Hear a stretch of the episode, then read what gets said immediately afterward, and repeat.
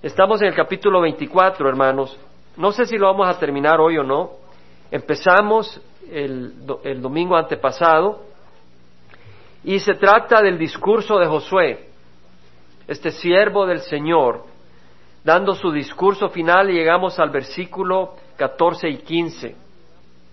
Y vimos, vamos a, tenemos que repasar un poquito sobre ese discurso y luego vamos a ver la respuesta del pueblo y la interacción, el intercambio que hubo entre el pueblo y Josué sobre esta, esta, esta exhortación que hizo Josué y sobre la respuesta que dio el pueblo. Ok, vamos a concentrarnos, hermanos. Este es el discurso de Josué. Este siervo que llevó al pueblo de Dios a la tierra prometida fue dado en Siquem fue en Siquem donde habían renovado el pacto después de haber tomado Jericó. ¿Se acuerda cuando el pueblo de Dios entró, guiados por Josué, y vencieron y derrotaron Jericó? Después fueron derrotados en Ai, porque había pecado, el pecado de Acán. Pero después derrotaron a Ai, y de ahí después subieron. Subieron al monte Gerizim y al monte Ebal, y ahí estaba Siquem en medio de ese lugar, para eh, renovar el pacto. Y es a ese lugar, a Siquem, donde Josué llama a los líderes de Israel. Eso lo estudiamos el, domingo antepasado, no voy a ir en detalle, pero sí vamos a mencionarlo, que Josué llamó a las cabezas, a los ancianos, a los jefes, a los jueces. ¿Por qué? Porque era necesario que la cabeza, los dirigentes del pueblo de Israel, tuvieran la mente clara y el corazón claro de su llamado. Sabemos que si la cabeza está confundida, pobre del resto del cuerpo, ¿verdad? Y vimos que si tú estás medio confundido en la mañana, te golpeas, te sangras, te hieres.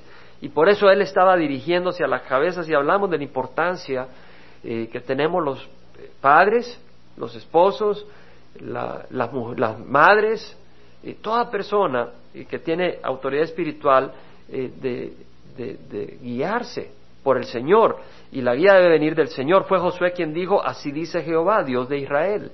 En otras palabras, Josué no vino y dijo, mira, los psicólogos, eh, el horóscopo, la astrología o el consejo de ancianos de Israel, sino que eh, Josué dijo, esto dice Jehová, el Dios de Israel. Es decir, los dirige con la palabra de Dios para que tuvieran dirección divina, no sabiduría de hombres. Y luego los presentó ante Dios, hablamos eso, que les dijo ah, que los llamó y los presentó delante de Dios, eso lo vimos en el capítulo 24.1. Y es importante recordar, y, y, no me preocupa volver a repetir algunas cosas, de que es, es importante recordar de que somos responsables ante Dios, como esposos, como padres, como hijos, cada una persona es responsable ante Dios. Cada uno de nosotros es responsable ante Dios de lo que hacemos con nuestra vida. Y Pablo le dijo a Timoteo, te encargo solemnemente en la presencia de Dios y de Cristo Jesús que ha de juzgar a los vivos y a los muertos por su manifestación y por su reino.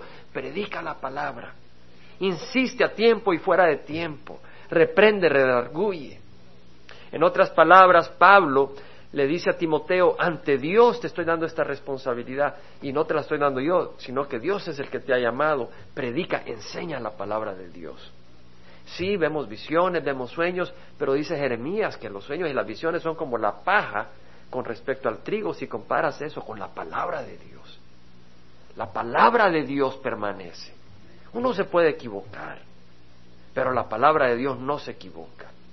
Y es importante ver de que acá Josué dirige al pueblo con la palabra de Dios y que Pablo insta a Timoteo a predicar la palabra de Dios y eso es lo que hacemos nosotros. Es estudiar la palabra de Dios y si es aburrido es porque tal vez necesitas pedir al Espíritu Santo que llene tu corazón de sed, para tener sed como el, el, el, siervo. Y, y apunto hacia la, la pantalla porque estábamos leyendo esa canción ¿verdad? Estuve en las montañas unos cuantos días y le doy gracias a Dios. ¿Sabes qué? Es importante buscar de Dios. Y, sabes que yo no te escondo que estuve en las montañas. Me fui unos cuantos días, yo solo me fui a estar con el Señor. No creas que me fui a beber, a emborracharme. No, me emborraché en el Espíritu. Y fui y anduve en el camino que se llama Deer Spring Trail. Es una, es un caminito que anda, sube en las montañas. Eh, caminé un día eh, 14 kilómetros, eran 7 kilómetros de ida y subías 2.000 pies, o sea, como una escalera de 2.000 escalones para arriba. Y pues mientras uno está sudando y eh, uno está meditando y pensando, y, pensaba que el lugar estaba muy seco, porque no había ni mosquitos, ni moscas, ni nada, porque no había agua. Y me imagino los ciervos, porque veía que habían pasado ciervos, que habían pasado venados, habían dejado sus huellas. Y me imagino que ellos estarían sedientos. Yo espero que tengamos sed de Dios, porque este mundo no te ofrece agua. Es Dios el que te ofrece, que te ofrece la calma que requiere tu corazón. Cada uno de nosotros tiene que tener ese contacto y esa experiencia con Dios puede ser en las montañas, puede ser en tu casa, en donde sea. Pero yo me escondo, me voy para, estoy lejos del teléfono, estoy lejos de las responsabilidades, porque realmente no soy yo el importante, el que es importante es Dios. Pero a veces creemos que somos importantes y que contestamos cada llamada y queremos hacer todas las cosas. Y cuando nos alejamos, nos recordamos que no somos nosotros lo importante. Y entonces nos conectamos con Dios. Y eso es importante. Cada uno de nosotros tiene que conectarse con Dios es importante. Y vemos entonces de que Josué los exhorta con la palabra del Señor y, les recuerda que este pueblo que había llegado a la tierra prometida, que había vencido a sus enemigos, que había tomado eh, una tierra grande, que habían obtenido tierras que no habían labrado ellos y estaban labradas, ciudades que no habían edificado, y estaban construidas y que ellos habitaron, viñas y olivares que no habían plantado y las estaban comiendo. Todo eso lo había recibido por gracia, porque todo empezó con un hombre de fe, Abraham. Cuando el Señor le dijo, mira, ah, vete de tu tierra, de tu palentela, de la casa de tu padre, a la tierra que yo te mostraré. Y Haré de ti una nación grande, te bendeciré, engrandeceré tu nombre y será bendición. Abraham creyó. Y dice la palabra del Señor de que Abraham se fue tal como Jehová le había dicho. Abraham tenía 75 años. Entonces Abraham oyó la, la, oferta, la oferta que le hizo el Señor. Deja tu tierra, ven a donde yo te enseño y te voy a bendecir. Y él aceptó, él creyó. Y Dios lo bendijo. Dios bendijo a Abraham y lo hizo y, empezamos a leer en el capítulo 24 lo que le recordó Josué al pueblo de Dios. Le recordó que Dios había fructificado a Abraham. No tenía hijos cuando salió, después tuvo a Isaac. Y después de Isaac nació Jacob y de ahí nacieron los doce hijos, las doce tribus y todo un gran pueblo que se multiplicó más que las estrellas. O sea, Dios lo fructificó y después Dios guió a Abraham les, dijo eh, Josué al pueblo, que Dios había guiado a Abraham por la tierra de su peregrinación y recordamos que nosotros estamos en una tierra de peregrinación, somos extranjeros. Y luego les recordó cómo los había librado con plagas de Egipto, sus opresores. Ustedes saben que en China acaba de haber una lluvia de granizo del tamaño de un huevo. Y murieron 15 personas en unos minutos. Granizo del tamaño de un huevo. ¿Qué será cuando caigan esas piedras de granizo de 75 libras que menciona Apocalipsis? Eso es real. Va a ocurrir. Va a ocurrir. Pero vemos que Dios libró al pueblo de Israel de sus opresores. Y, y, Josué le recuerda eso. Y le dio la victoria sobre los enemigos que querían impedir que ellos tomaran la tierra prometida. Og, rey de Basán, y Sejón, rey de Esbón, que estaban al este del Jordán, cuando ellos iban entrando, ellos les ofrecían resistencia, pelearon contra ellos, pero Dios les dio la victoria. Y entonces Josué les recuerda cómo Dios les dio la victoria. Y cuando Balaam, cuando Balac contrató a Balaam, Balac era el rey de Moab, y lo contrató a Balaam para que maldijera al pueblo de Dios, Dios convirtió la maldición en bendición. Y les recuerda eh, Josué todo eso y cómo esas bendiciones fueron recibidas no porque trabajaran, no porque labraran la tierra, todo eso lo recibieron gratis. Era por fe. Entonces, después de haberles dicho todo eso, Josué, los confronta. En el versículo 14 le dice, ahora temed a Jehová, y ahí vamos a arrancar leyendo. Ahora temed a Jehová y servidle con integridad y con fidelidad. con integridad, es decir, plenitud, no a medias, íntegro, honestidad. No, Dios mío, yo te amo y a ratito estás jugando con otras cosas. Con integridad y con fidelidad. Quitad los dioses que vuestros padres sirvieron al otro lado del río y de Egipto y servid a Jehová. Y si no te parece bien servir a Jehová, escoged hoy a quien habéis de servir. Tú escoges a quien vas a servir. Si a los dioses que sirvieron vuestros padres que estaban al lado del río, es decir, a los dioses de tus padres, de tus parientes. Bueno, yo crecí en esta religión. El Señor le dice, está bien, si, si ese es tu motivo, sigue, sigue ahí. Si tus padres y tus abuelos adoraron de esa manera y tú me dices, por eso quiero seguir adorando así, sigue adorando así. Pero dice el Señor a través de Josué, si no os parece bien servir a Jehová, escoged hoy a quien habéis de servir si a los dioses que sirvieron vuestros padres que estaban al otro lado del río, o a los dioses de los amorreos en cuya tierra habitáis, pero yo y mi casa serviremos a Jehová. Fíjate que no dice, pero yo y mi casa somos Calvary Chapel. No dice, pero yo y mi casa somos eh, evangélicos eh, metodistas, o esto o el otro, pero yo y mi casa serviremos a Jehová. Y nosotros que estamos acá en Estados Unidos, vamos a servir a Jehová a donde estemos, no a la manera de Estados Unidos, no a la manera de México, no a la manera del Salvador, a la manera de la palabra del Señor. Es así como tenemos que servir al Señor. O esta es la palabra del Señor o no es la palabra del Señor. Y si esta es la palabra del Señor, vamos a hacerlo de acuerdo a la palabra del Señor. Entonces en el versículo 16 leemos la respuesta del pueblo. El versículo 16 dice que el pueblo respondió y dijo, lejos esté de nosotros abandonar a Jehová para servir a otros dioses. En otras palabras, ¿cómo vamos a abandonar a Jehová? ¿Sabes qué? Cuando tú estás abrazando a otra cosa, le estás dando la espalda a Jehová. Entonces dice, no, lejos esté de nosotros abandonar a Jehová para servir a otros dioses, porque Jehová nuestro Dios es el que nos sacó a nosotros y a nuestros padres de la tierra de Egipto. Ellos sabían, ellos sabían, ellos habían escuchado, ellos habían nacido en el desierto. Pero Josué y Caleb, ellos habían sido originarios que habían salido de Egipto. Todos los demás habían perecido. Y estos eran hijos de los que habían perecido en el desierto.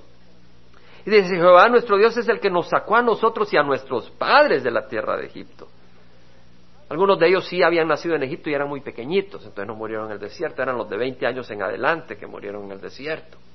De la tierra de Egipto, de la casa de servidumbre, el que hizo estas grandes señales delante de nosotros, es decir, Jehová hizo grandes hechos, partió el mar rojo, trajo maná del cielo, sacó agua de la roca, ellos vieron esas cosas, ellos vieron el río Jordán partirse, para que pudiera pasar el pueblo de Israel.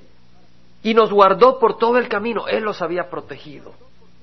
Si hoy tú estás escuchando la palabra del Señor y no te estás emborrachando, no estás con drogas ahorita, es porque Dios te ha guardado. Y nos guardó por todo el camino en que anduvimos y entre todos los pueblos por entre los cuales pasamos. Y Jehová echó delante de nosotros a todos los pueblos, incluso a los amorreos que moraban en la tierra. El Señor un día va a barrer esta tierra y va a haber un nuevo reino, porque ahora el príncipe de este mundo es Satanás. Y nosotros pertenecemos a otro reino, al reino de Dios vivo. Nosotros también, pues, serviremos a Jehová porque Él es nuestro Dios. En otras palabras, si Jehová es tu Dios, tú le vas a servir. Y si Él no es tu Dios, no le vas a servir. No se trata de que Dios es Santa Claus, como yo pensaba cuando iba creciendo, aunque no lo veía de esa manera y me hubiera ofendido si me dijeras que así era como yo lo veía, realmente era así como nosotros lo veíamos. Dios es un Santa Claus. Tú le pides Diosito aquí, Diosito allá, Diosito aquí. Él es el que te está ayudando en todas las cosas. Como que si Él nació para servirte a ti y ayudarte y prosperar. Y no es así la cosa. Nosotros hemos nacido para glorificarlo a Él y realmente de que nosotros hemos nacido porque Él nos ama. Él quiere una relación de amor con nosotros, una relación muy hermosa. Pero es difícil esa relación ahora. Después no va a ser difícil, pero ahora es difícil porque hay una batalla espiritual. El versículo 19, mira las, las palabras sorpresivas que dice Josué. Estas palabras son tremendas. Y no sé si vamos a terminar este domingo y no voy a acelerar la cosa. Pero el versículo 19 dice que Josué dijo al pueblo, no podréis servir a Jehová. No le dice, no sé si puedas. No le dice, tal vez puedas. Le dice, no vas a poder servir a Jehová. Fíjate lo que les dice. No podréis servir a Jehová. Le dice, no van a poder. Ellos en la carne, sí, vamos a hacer todo lo que dice acá. Hemos visto todo lo que Dios ha hecho. Y vamos a servirle. Muchos ahora estamos sentados acá y se olvidaron que dijimos, velad y orad para que no entréis en tentación, porque el espíritu está dispuesto pero la carne es débil y el viernes no van a venir. Ahora tal vez no puedas venir, pero te estoy poniendo en la situación que dijo el pueblo. Y Josué les dijo, no, no podréis servir a Jehová, porque Él es Dios santo, Él es Dios celoso, Él no perdonará vuestra transgresión y vuestros pecados. ¿Quiere decir que Dios no perdona? Sí, Dios perdona. ¿Sabes qué es lo que pasa? Que cuando tú te alejas para no servir, quiere decir de que tú tienes otro rey en tu corazón. Y Dios no va a permitir que tú le pertenezcas a otro y a Él. O le perteneces a Él o le perteneces a otro. Pero con Él no puedes jugar. Entonces dice, Él no perdonará vuestra transgresión y vuestro pecado si abandonáis a Jehová y servís a dioses extranjeros, Él se volverá y os hará daño y os consumirá, pues después de haberos hecho bien. Vamos a tomar en otra ocasión una meditación sobre lo que quiere decir que Dios es santo. No lo vamos a cubrir ahora porque voy a paso de tortuga. Yo creí que iba a ir más rápido, pero no vamos a poder cubrirlo. Dios es santo quiere decir brevemente que Dios es perfecto, que es limpio, que Él es puro, no está sucio. Y porque Él es puro y limpio, Él no puede habitar con la mentira. Él no puede habitar con el engaño. Él no puede habitar con la infidelidad, con las promesas falsas. Él no puede habitar donde hay maldad. Habacuc dijo, muy limpios son tus ojos para mirar el mal, hablando de Jehová. Los ojos de Jehová son limpios, son puros. Él no puede ver el mal y estar cómodo y habitar en medio del mal. En segunda de Corintios, Pablo habla cuando exhorta al pueblo del Señor en capítulo 6, versículo 14, dice, no estéis unidos en yugo desigual con los incrédulos. Pues qué asociación tiene la justicia y la iniquidad, o qué comunión tiene la luz con las tinieblas. En otras palabras, le está hablando al cristiano, no le está diciendo al cristiano que no, no esté en el mundo, no le está diciendo al cristiano que se aleje del mundo. El cristiano va a estar en el mundo. Jesucristo oró para que el Señor nos protegiera en el mundo, no que nos sacara del mundo. Pero luego dice, cuando estéis en el mundo, no te unas al mundo. No te unas al mundo. Y hay una gran fuerza empujando a cada uno de nosotros para que nos unamos al mundo. Y nosotros que caemos muchas veces y somos atraídos porque estamos ciegos. Es decir, tenemos que tener cuidado de no estar siendo alados y de repente encontrarnos que estamos coqueteando con el mundo. Porque nos vamos a ensuciar. No hay asociación entre la rectitud y la iniquidad. Y tú dices, la iniquidad es ir a una casa de prostíbulos. Eso es iniquidad. Pero no solo es eso iniquidad. Es iniquidad cuando tú le cierras el corazón a tu hermano. Es iniquidad cuando tú compartes a Dios con otros dioses. Eso es iniquidad. Es iniquidad cuando tú pones a Dios en segundo plano. Es iniquidad cuando tú desprecias a Jesucristo. ¿Qué armonía tiene Cristo con Belial o qué tiene en común un creyente con un incrédulo?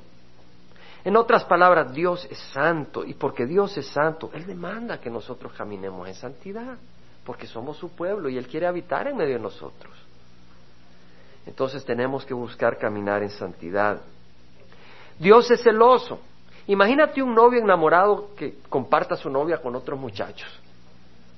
Olvídate, no tiene amor. Está todo enamorado ahí que le palpita el corazón como papa frita. Te aseguro de que no va a compartir su novia con nadie. Y lo mismo Dios nos ama y Él no nos va a compartir con Satanás o con otros dioses. No nos va a compartir con el mundo que busca oprimirnos. En Éxodo 23 al 5 el Señor dice, no tendrás otros dioses delante de mí. No tendrás otros dioses delante de mí. No te harás ídolo. Fíjate, no te harás ídolo ni semejanza alguna de lo que está arriba en el cielo, ni abajo en la tierra, ni en las aguas debajo de la tierra. No los adorarás ni les servirás, porque yo Jehová tu Dios soy Dios celoso que castigo la iniquidad de los padres sobre los hijos hasta la tercera y cuarta generación de los que me aborrecen. En otras palabras, está diciendo el Señor que no tengas otros dioses. Ahora, en esa cultura, en esos tiempos, la gente tenía dioses en forma de ídolos. ¿Verdad? En nuestros tiempos también los hay. Pero también hay ídolos invisibles. El ídolo del poder. Algunas personas adoran el poder y quieren tener poder. Y le entregan su vida para tener control sobre muchas almas, sobre muchas vidas. Otras personas han caído trampa del dinero y viven por el dinero. No tanto por el metal, sino por lo que compra el dinero. Y han caído trampa de eso y están sirviendo a ese Dios.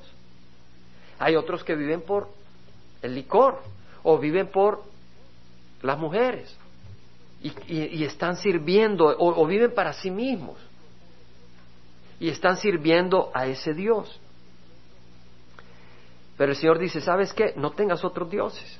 No hagas imágenes tampoco, dice el Señor. No, no está bien venerar imágenes, porque Dios no es una imagen de metal que tiene ojos y no ve, que tiene oídos y no oye.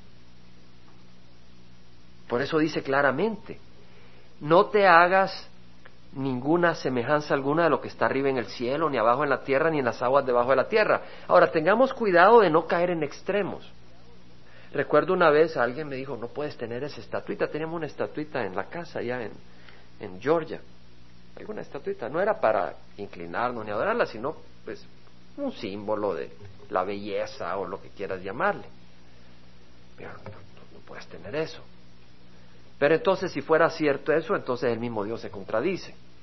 Y te voy a explicar por qué. Porque en el tabernáculo no habían dos querubines, eran imágenes. Lo que está diciendo para adorarlas. Eso es lo que está diciendo. Porque el tabernáculo tenía dos querubines encima de la, de la arca. Y también el candelabro tenía copas labradas en forma de flor de almendro. Eran imágenes de, de almendro. Y en el templo, el mar, esa pila grande eh, de 10 metros de, de perímetro, eh, tenía en, en, la parte inferior 12 bueyes, eh, bueyes esculpidos. Eran imágenes. Pero no era para adorarlas, no era para venerarlos. Yo tengo en mi estudio un dibujo que representa a Jesús no me le inclino y cuando quiera, cuando se arruine, lo tiro al suelo, porque Jesús no está en ese dibujo. Pero es un, dibujo bonito, representa a Jesús mirando a un lobo que está mirando a una oveja y la oveja está a la par de, Jesús. Pues es un dibujo, ¿verdad? No le doy valor al, al papel. O sea, yo no necesito inclinarme a ese papel. Yo sé que ese papel no está Jesús ahí, Él está en, el, en todas partes. ¿Me explico?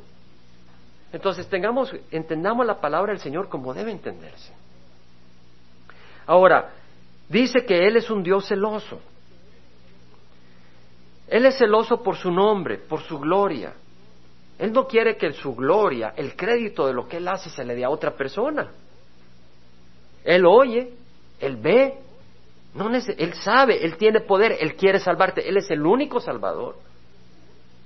Entonces, Él quiere de que tú le des esa gloria a Él y a nadie más.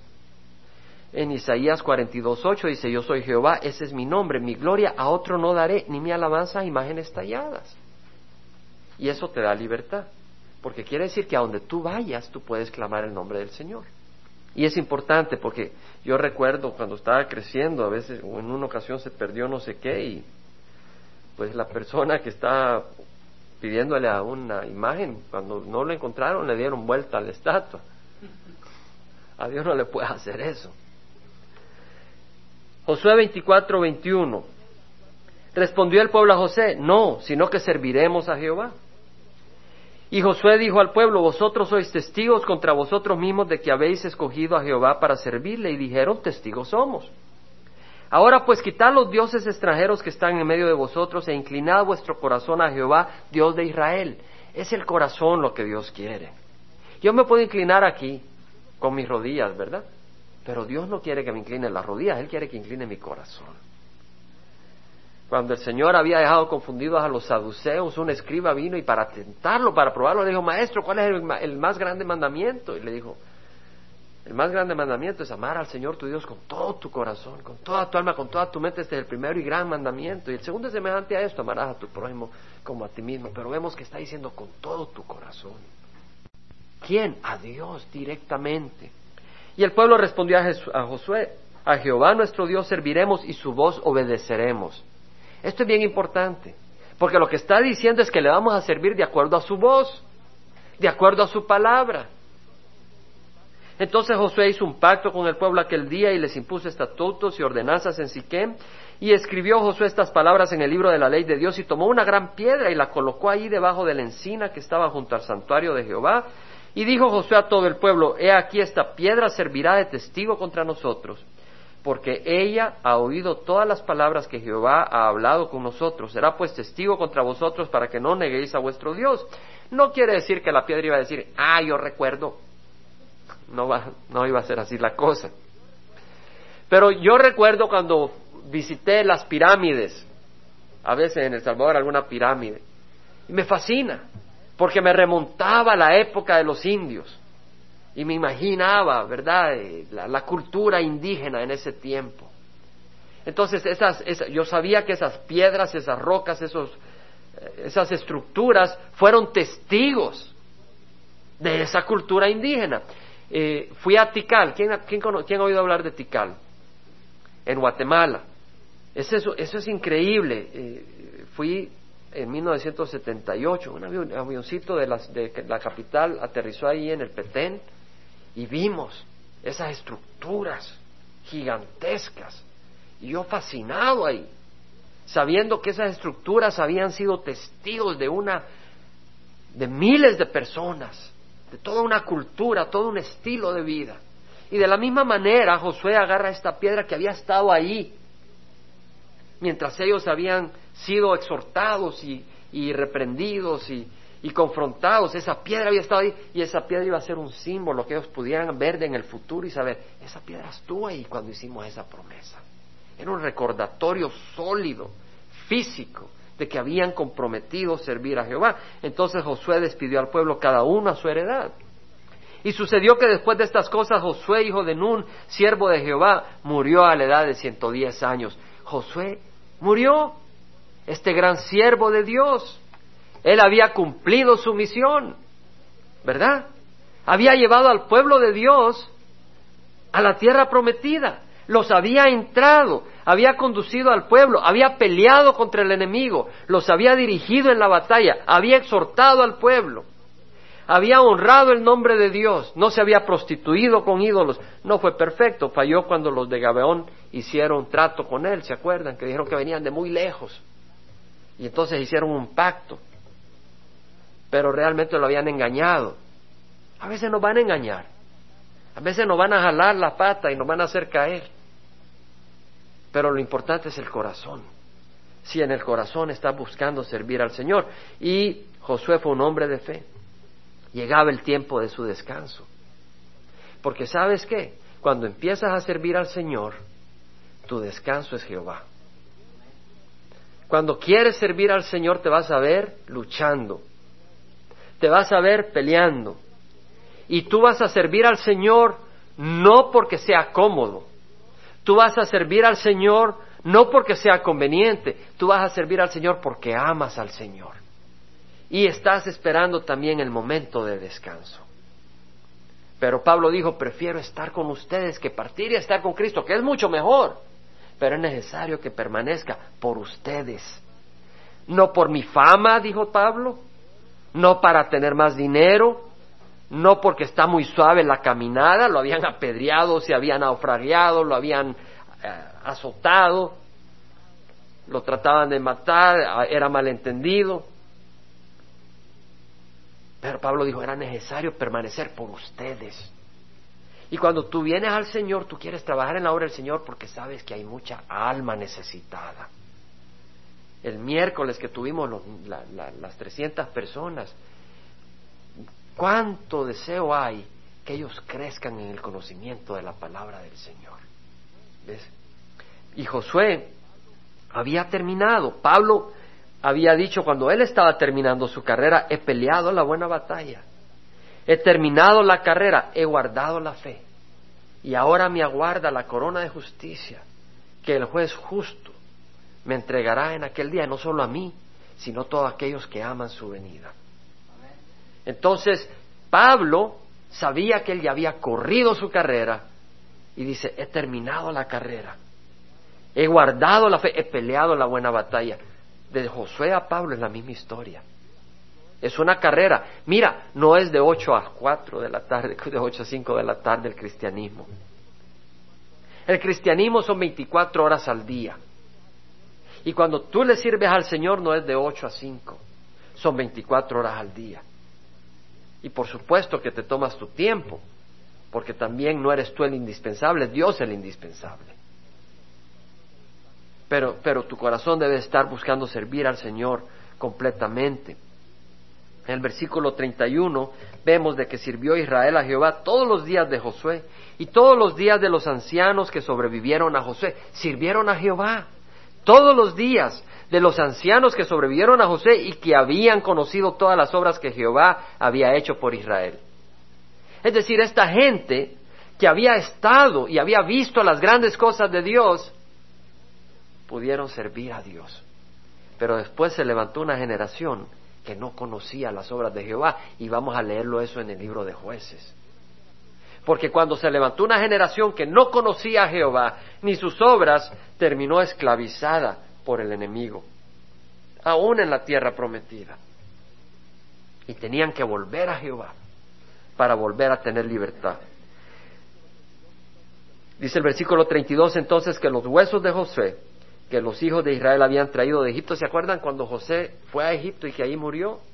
Pero él dijo, lleven mis huesos de regreso. Era un hombre de fe. Sabía que Dios iba a llevar a su pueblo, que ellos no habían ido a vivir a Egipto. Ellos estaban de paso y que iban a regresar a la tierra prometida porque Dios se la había prometido a Abraham para su descendencia. Josué era un hombre de fe, él conocía la palabra de Dios, él conocía las promesas de Dios. Entonces dice, lleven mis huesos. Y cabalmente llevaron los huesos de Josué, de José, que los hijos de Israel habían traído de Egipto, fueron sepultados en Siquem, en la parcela de campo que Jacob había comprado a los hijos de Amor, padre de Siquem, por cien monedas de plata y pasaron a ser posesión de los hijos de José. Murió Eleazar, el hijo de Aarón, y lo sepultaron en el collado, en el monte de su hijo Finés, que le había sido dada en la región montañosa de Efraín. ¡Wow! terminamos el libro de Josué. No hemos terminado, vamos a hablar un poco probablemente el próximo domingo, si no este miércoles, sobre lo que quiere decir cuando dice la palabra del Señor que Dios es santo. Y también ah, es muy importante entender cómo Dios trata con nosotros, porque si Dios es santo, nosotros no somos santos, estamos perdidos, ¿verdad? Pero Dios tiene un escape para nosotros. Dios tiene un plan, porque Dios es de gracia y de misericordia. Si solo tendríamos que estar ante la santidad de Dios, ¿quién puede sobrevivir? Y eso vamos a estudiar en la próxima oportunidad. Vamos a pararnos y cerrar en oración.